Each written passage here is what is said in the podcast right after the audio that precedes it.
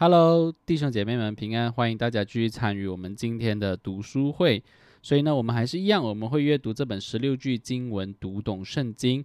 所以呢，在这一个阅读的过程当中呢，你可以打开这个附上的连接，就可以打开这个电子书呢，方便在阅读的同时呢，一边看这个电子书，也一边的聆听，这样呢，才能有真正的达到这个读书的果效。我们今天要读的章节是第十一章新创造。而这个当中的经文是以赛亚书六十五章十七节：“看呐，我造新天新地，从前的事不再被纪念，也不再追想。”以赛亚书六十五章十七节：“看呐，我造新天新地，从前的事不再被纪念，也不再追想。”在我们还没有进入今天的阅读章节当中的时候呢，我们一样也要啊回顾一下上一周的剧情哦。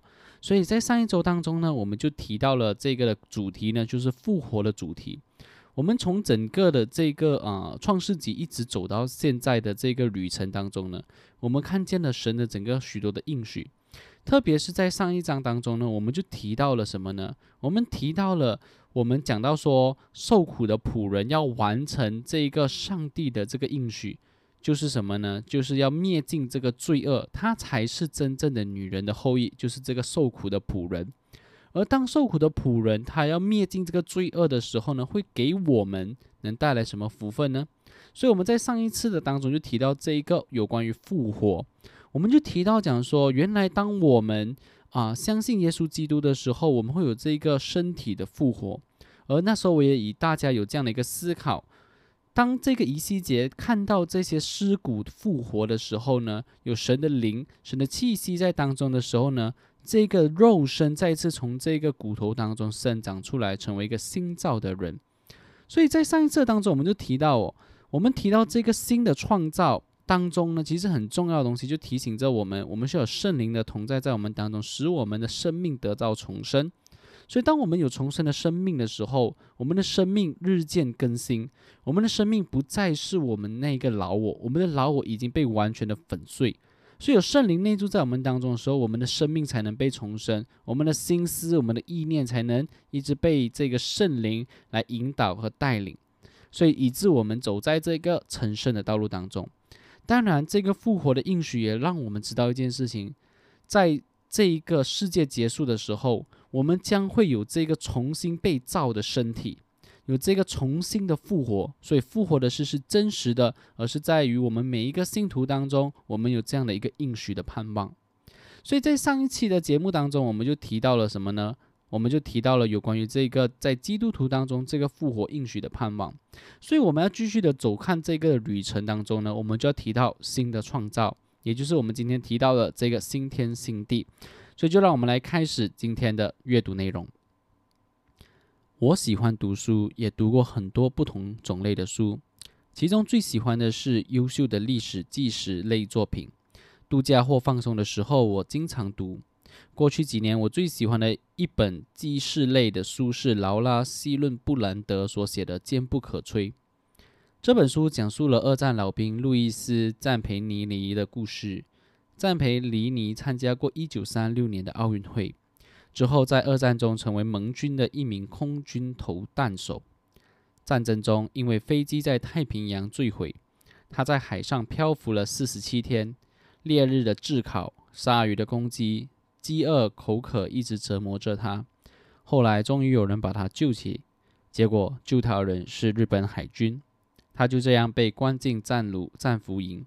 饱受摧残了两年的时间。你如果读过这本书，就会知道书里的事情多么不可思议，但是又绝非虚构，因为这样的事绝不是人能想出来的，只能是真实发生的。我不想过多剧透《西伦布兰德》这本书，只是想告诉大家，我在读旧约的时候，有时会想到赞培尼尼。当你觉得剧情不会出现什么变故。或是以为主角已经脱离了困境时，意想不到的事情总是会发生。那我想在我们刚刚阅读的这一段呃这个的文章里面哦，呃比较提到的就是有关于这个作者他提到说有一本书他蛮喜欢的，就叫做《坚不可摧》。而这本《正坚不可摧》呢，主要是讲述了这个二战的老兵路易斯·赞培尼里哦。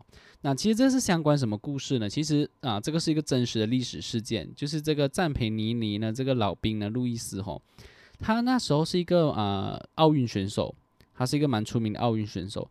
而在二战当中呢，他就成为一个这个空军的投弹手。而当他在这个投弹手的这个的过程当中，吼。他就发生了什么事情？因为他的飞机就在太平洋坠毁嘛。他在漂浮当中的时候，哈，就很痛苦、很辛苦。结果被人救了起来。可是那你知道救他的人是谁啊？就是日本海军哦。那当然，日本海军抓到了他，就是把他们怎样呢？关进这个啊所谓的这个关很多俘虏的这些的地方。而他在那边呢，就饱受了什么呢？饱受了这个所谓的身体上以及精神上的摧残哦，直至二战结束，差不多两年的时间。所以可能你会讲说，诶，作者刚刚又提到故事在这里嘛？但为什么要特别提这个故事？因为在这个真实的故事当中哦，这个嗯，这个的路易斯呢，当他离，当他被拯救出来以后呢，其实他整个人深受什么？深受很多的这个战后创伤。他其实当他被解救，二战结束以后，他就结了婚，他跟他心仪的女啊女女子结了婚哦。但是结了婚以后哦，他因为饱受这个战争的这个的啊创伤，他每天就是透过什么，就酗酒度日，他就是一直喝酒，甚至在他内心当中总会有一种冲动，什么，他很想回到日本去把那个过去在这个俘虏营当中呢。欺压他、伤害他的这个的所谓的日本的军官呢，给杀死。他想要报复报仇，所以甚至他到一种精神紧绷到一种情况，是晚上他甚至还掐着他太太的脖子，以致他的太太甚至都不能接受，以致他太太都觉得讲说，不如我们离婚算了。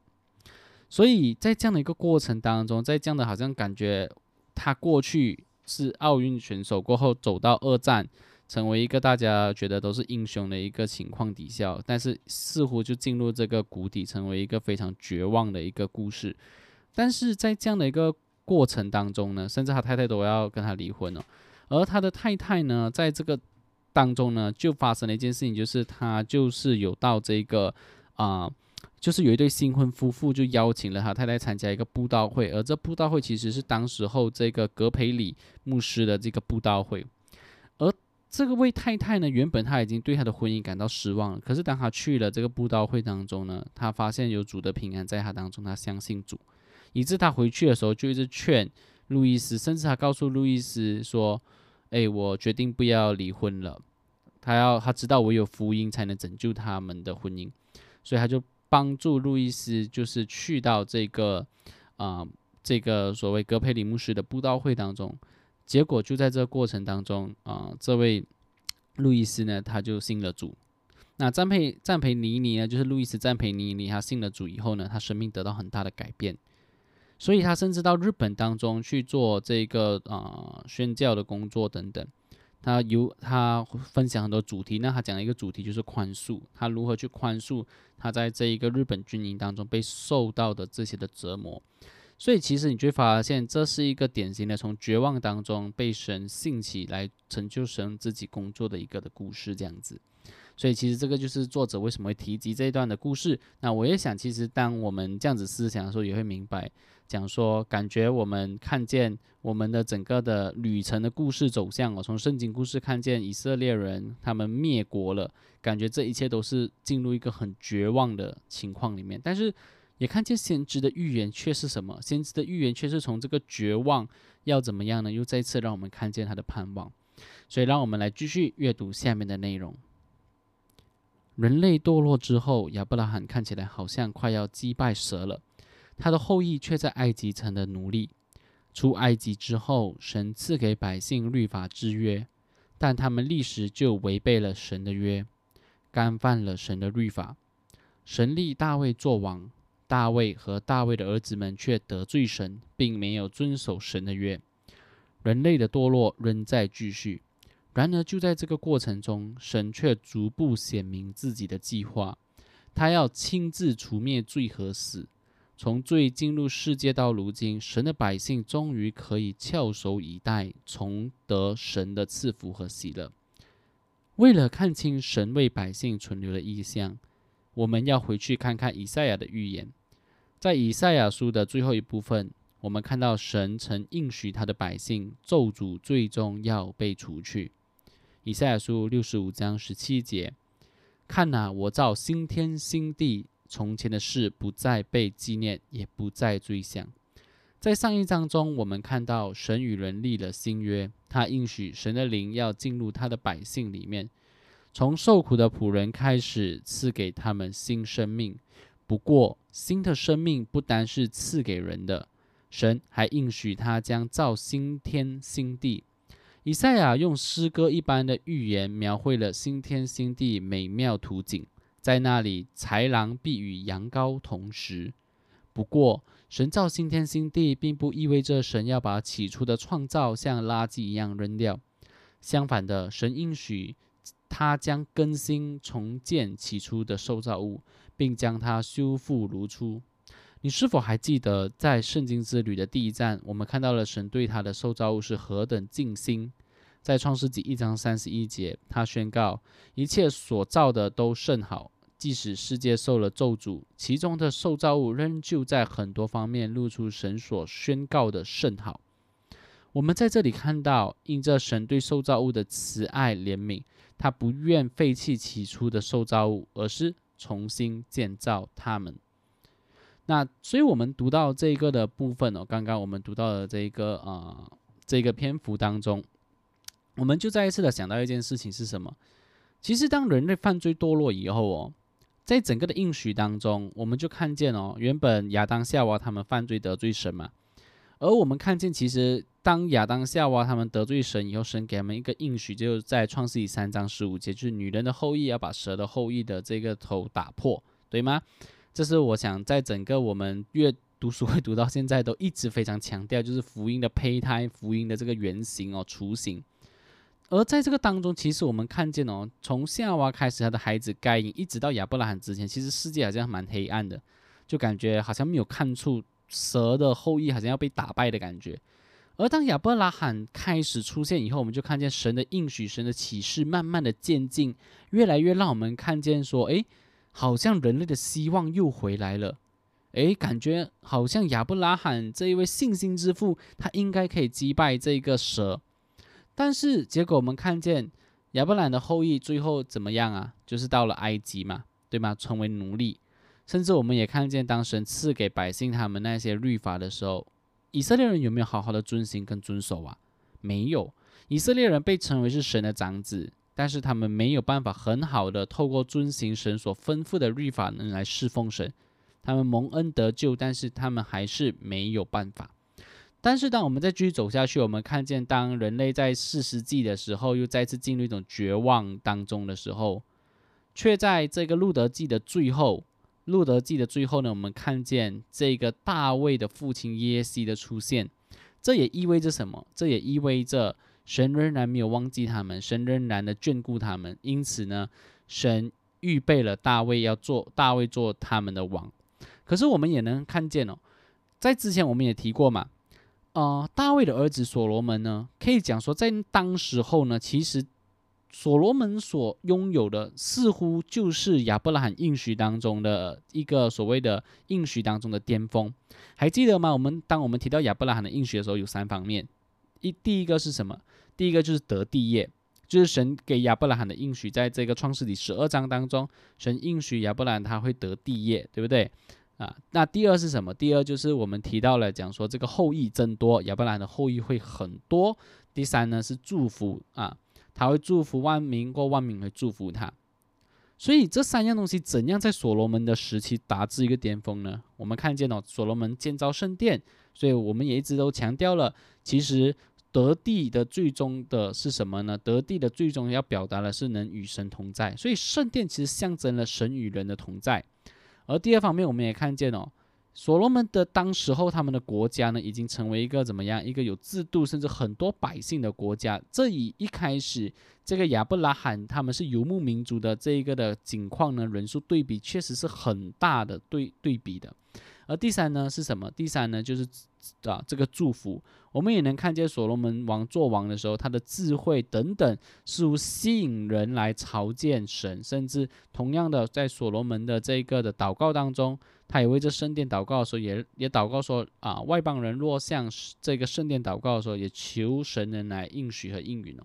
所以我们可以看见哦，这些东西似乎在所罗门的时代当中是达至一个巅峰，但是我们也看见哦，其实反而这些过后是什么？我们看见其实他们有没有很完整的去顺服神的要求和律法呢？没有，所以他们也一样的，我们看见越来越糟糕，越来越堕落，甚至整个的以色列国啊被分裂成这个北国以色列、南国犹大，以致都都都遭受灭亡哦。所以我们看见。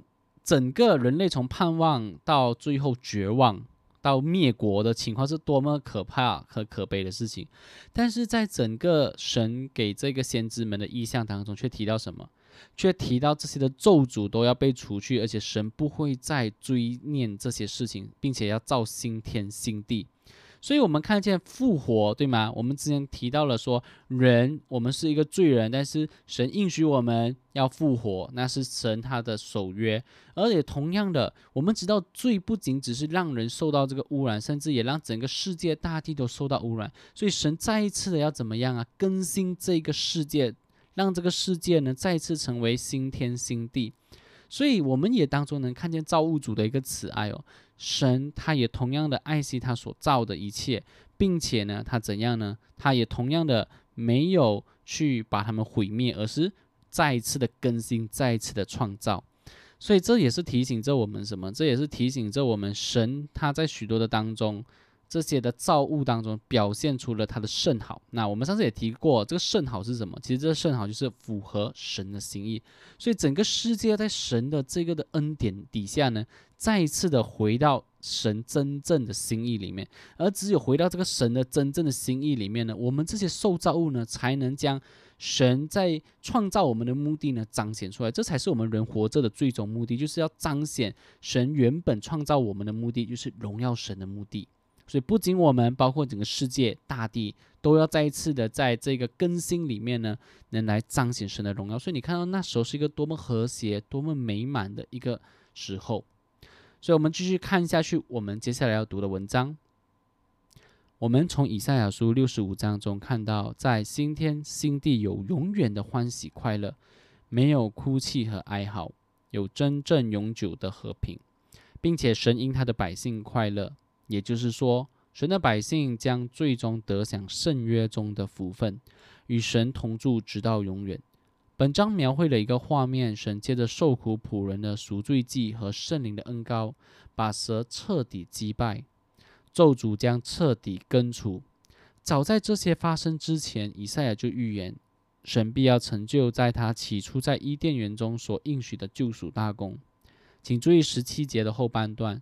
从前的事不再被纪念，也不再追想。以这节经文的前半部分一样，我认为这里的意思不是说我们现在生活的世界和即将到来的新世界没有丝毫关系，而是说一切因咒诅而带来的痛苦、罪恶和死亡都不要被根除了，使一切的恶行和计谋都要被根除，罪带来的疾病和死亡的痛苦也都不再有了。赐生命的圣灵必要使新约的应许全都成就，在新天新地中，神的百姓将再次与神同住，住在神所赐的地上。新天新地远比伊甸园大得多。准确的说，新天新地不是一个原子，也不是一个领土范围从埃及延伸到幼发拉底河的国家，而是全地。在这个预言中，以赛亚似乎用新耶路撒冷来指代新天新地。新耶路撒冷怎样，新天新地也要怎样，反之依然。所以说，在以赛亚书里，神应许赐给他百姓的地图，不只是一个国家，而是全地。别忘了，神曾应许地上的万民都要因亚伯拉罕得福。后来，神也应许犹大的后裔要做王。并得列国的供物。神也曾说，所罗门建的圣殿是给万国用来祷告的地方。神从不愿他的百姓仅来自一个家庭、一个民族或一个国家。正如亚当和夏娃的堕落致使全人类陷入罪中一样，神对罪人的救赎也赐给了全人类。尽管许多人不幸成为了蛇的后裔，与神的救赎无份，但旧约圣经清楚的写明，没有一个国家，甚至是以色列，也不能说只有自己可以承受神的应许。神的怜悯超越一切国界，即使在旧约中，神的怜悯也是赐给万民的。在新天新地中，神的怜悯要充满全地，因为神要永远与他的百姓同住。那在我们刚刚读的这一段，嗯。这个的章节里面呢，或者说这一段的这个呃文章里面呢，我们就要再一次的思想是到底新天新地是怎样的？可能我们会讲说，哎，到底有一天新天新地会是怎样啊？那我们可能会做很多猜想，对吗？会觉得讲说新天新地是呃，可能我们想到很美很美好，OK？但是圣经其实很清楚告诉我们哦，新天新地是我们未曾看见也未曾听见，甚至我们都想不到的。我们都想不到的美好，所以我们在当中，我们就可以想象一下，诶，那么到底圣经中讲的新天新地会是怎样？其实圣经当中给我们看见哦，这个新天新地最关键的东西是什么？就是在当中咒诅，就是罪的咒诅要彻底的被根除，因为魔鬼撒旦的权势完全被销毁、被消灭。所以这是在新天新地当中一个最重要核心，啊，会，呃，不一样的事情，就是跟我们现在的世界不一样的事情，就是这个罪恶会完全被根除。所以我们要去想想，想看一个没有罪的世界哦，没有罪的世界，可能你会讲哦，就是很和平嘛。但是我们要知道这里讲的罪恶，甚至包括什么？甚至包括讲说，可能我们今天的基督徒的生命，我们都会有软弱，甚至我们也会不愿意去听从神，好好的去享受跟神美好的交通。我们甚至会觉得，哎呀，这么要这样花时间跟神建立关系，很累耶，对吗？但是在这样的一个世界当中呢，神告诉我们新天新地的时候，这些的罪恶，这些的不合神心意的事情呢，都要怎么样啊？都要被完全的剔除，都要被完全的根除掉它。所以这是新天新地当中呢最啊让我们知道说应当向往的东西。其实这也是我们基督徒活在这世界上应该要追求的，就是最终的完全的圣洁在神的面前。当然，我们这辈子我们不可能会完全的圣洁，我们这辈子在这成圣的过程当中，最终。到见主面的时候，我们才会完全的成圣。神会叫用他的能力呢，叫我们复活，并且怎么样呢？我们会有一个重新再造的身体。诶，但是你记得哦，你不会是一个嗯，就是说你会不会失去之前的记忆什么？我觉得是并不会的。我觉得你还是你。OK，我觉得这是在新天新地里面一个很重要的观念。神并不是把我们给丢掉，好像丢进垃圾桶过后再重新创造一个新的，并不是，而是我们这一些人会复活，并且成为一个新的生命哦。OK，会成为一个新的生命。所以其实我们能看见，当神讲说这个新天新地呢，其实它并不只是讲说，所以以后我们会进入另外一个维度、另外一个空间吗？我觉得其实这里更讲的是让我们看见。当时候，当这个所谓的新天新地的时候呢，就只有什么？当我们在新天新地的时候，就只有这个新天新地，而这这个新天新地呢，就是有神的同在。所以我刚刚也已经有提过了嘛，就是这个新天新地最关键的核心是没有罪、没有咒诅在当中，也因这没有罪、没有咒诅在当当中呢，我们就与神同在。这是原本神创造人当中呢，让人在这个世界生活当中呢享受的美好哦。可是我们也知道，因为犯罪堕落，我们就没有办法与神享受这样同在的美好。甚至我们也能讲说，现在的我们，我们知道说有主在我们里面，我们有些时候会感到很平安。甚至我们在教会的生活里面，我们知道说，哇，神真的与我们同在这样子，我们有那份的喜乐平安。可是其实这些都是初尝哦，我们只是尝到一点点哦。OK，我们可能一丝丝罢了，但是当真的那一天新天新地，我们与神面对面的时候，我们你无法想象的那种美好，那种的喜乐，所以我才讲，我们现在只是尝到一点点神同在的美好。可是当你可以完全与神面对面的时候，哇，那一份的喜乐真的是你无法想象的。所以我想，其实这个应该是我们每位基督徒都应该要什么，应该要追求的。我们应当要追求的就是这，正如这个新天新地最终所要讲的，是一个无罪、没有咒诅的一个的世界。甚至我们因为没有罪、没有咒诅，我们会怎样？我们会喜爱神，我们会愿意要跟神有亲近和美好的关系。所以，我想这是一个很重要，也是基督徒我们生命当中对于主再来要有这样的一个盼望，而不是说主再来好哇，我要什么可以得到什么，可以得到什么？不是的。甚至圣经告诉我们，当这一个新天新地的时候，这世界上最贵的黄金哦，被看为最宝贵、最贵重的黄金，都只能成为这一个新天新地的被脚踩着的这一些的道路而已。所以这也就提醒着我们什么？什么才是最珍贵的？那就是我们能顺服神、敬拜神，毫无没有罪的拦阻，能完完全全享受神的同在，这才是神要给我们去经历最宝贵的。所以，如果今天的我们觉得啊，我根本都不在乎，诶，这样我们真的要去思考，到底什么是我们真正在乎的？圣经告诉我们，我们真正应该在乎的就是享受神的同在。所以，让我们来继续阅读下面的内容。圣经之旅即将过半，我们一起回顾一下前半段旅程，稍作休息。我们已经快速穿越了旧约森林，通透过十一棵重要的树。或者路标看到了圣经的主要脉络，在旧约的三十九卷中，我们看到神创造万物，其中人是神创造的顶峰。可悲的是，堕落时亚当、夏娃连同他们的后裔与神的关系破裂了，死就进入了世界。然而，神应许要打碎蛇的头，从堕落中挽回他的百姓和他所造的。神与亚伯拉罕、以色列和大卫立约，要使万民重得他同在的祝福。虽然罪和死的权势不会轻易作罢，但是神使用以赛亚、耶利米、以西结等多位先知发预言，神最终要使用一位受苦的仆人代替他的百姓，完全胜过罪和死亡。只有那时，一切受造物才能得以更新，完全恢复。神也要永远住在百姓当中，同享永远的喜乐与和平。那些听到这些预言并存记在心的人们，只能继续等候。等候这些预言如何成就，何时成就？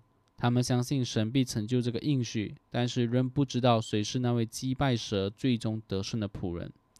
不过，我们无需等待，马上就可以看到救赎大功的下一步。我们即将踏入新约圣灵，在那里，我们将看到五棵重要的树，关键的转折点，就知道神在旧约中的应许如何借着所应许的后裔实现。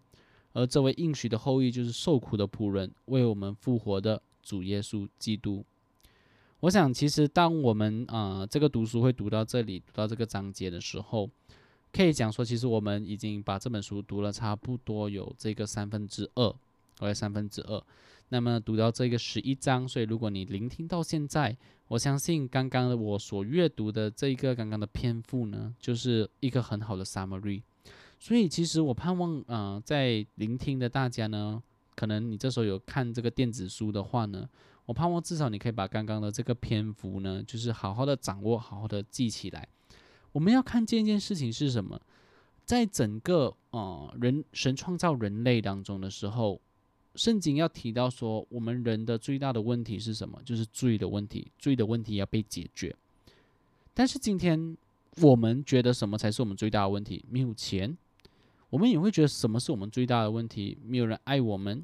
我们也会觉得我们可能最大的问题是生活没有意义。但是我们却忘记一件事情哦，整本圣经告诉我们，我们一开始人最大一开始面对的问题就是罪和咒诅。罪和咒诅使我们遭受所有的一切，而罪和咒诅最大的问题就是影响了我们跟神的关系，让我们不喜欢神，不喜爱神。所以今天。当我们发现，想说我们不喜欢跟神一起享受那一种美好的关系，我们总觉得我是最重要，我的感受才是最重要的时候，我们总希望别人可以想到我的感受的时候，其实我们有没有没有想过，其实这些都是罪带来给我们很大的影响。其实我们能看见哦，亚当夏娃过后的后代不是这样吗？我们看见亚当夏娃他们一开始就强调我们要知，我们要像神一样。可以知晓一切。我们看见该隐也不是这样子吗？该隐也非常强调说，为什么神没有看中我的祭物呢？所以，在整个很多罪、很多堕落当中，我们看见最最大的问题是什么？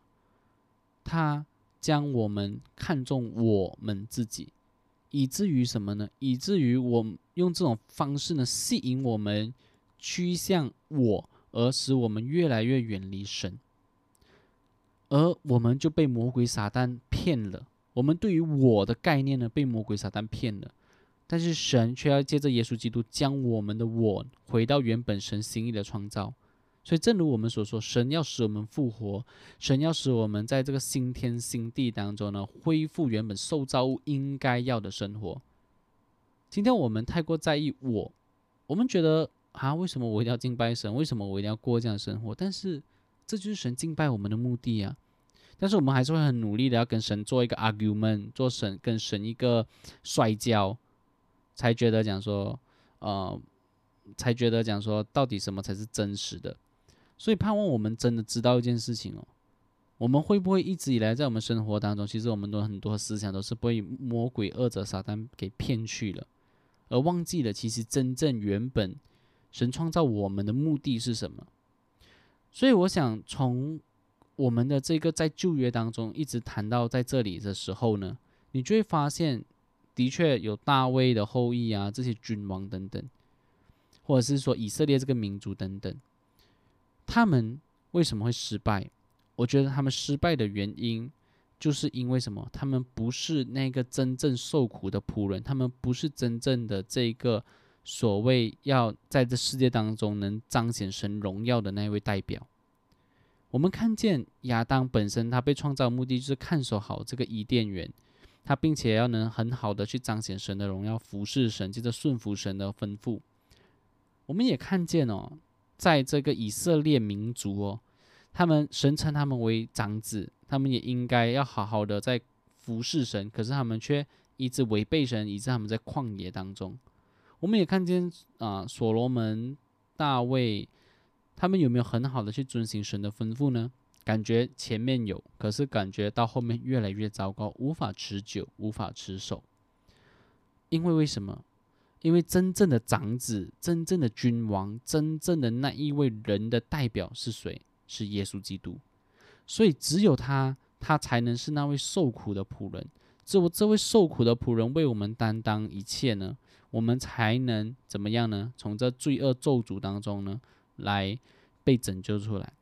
所以我想，这是我们走到这里当中，我盼望借着我们的读书会呢，到这里呢，大家都能清楚的知道，神要我们看见他的心意，神的信实真的是永不落空，因为这个约乃是他自己持守的，而这个约是永恒到我们身上，直到建主的面都会持续拥有的。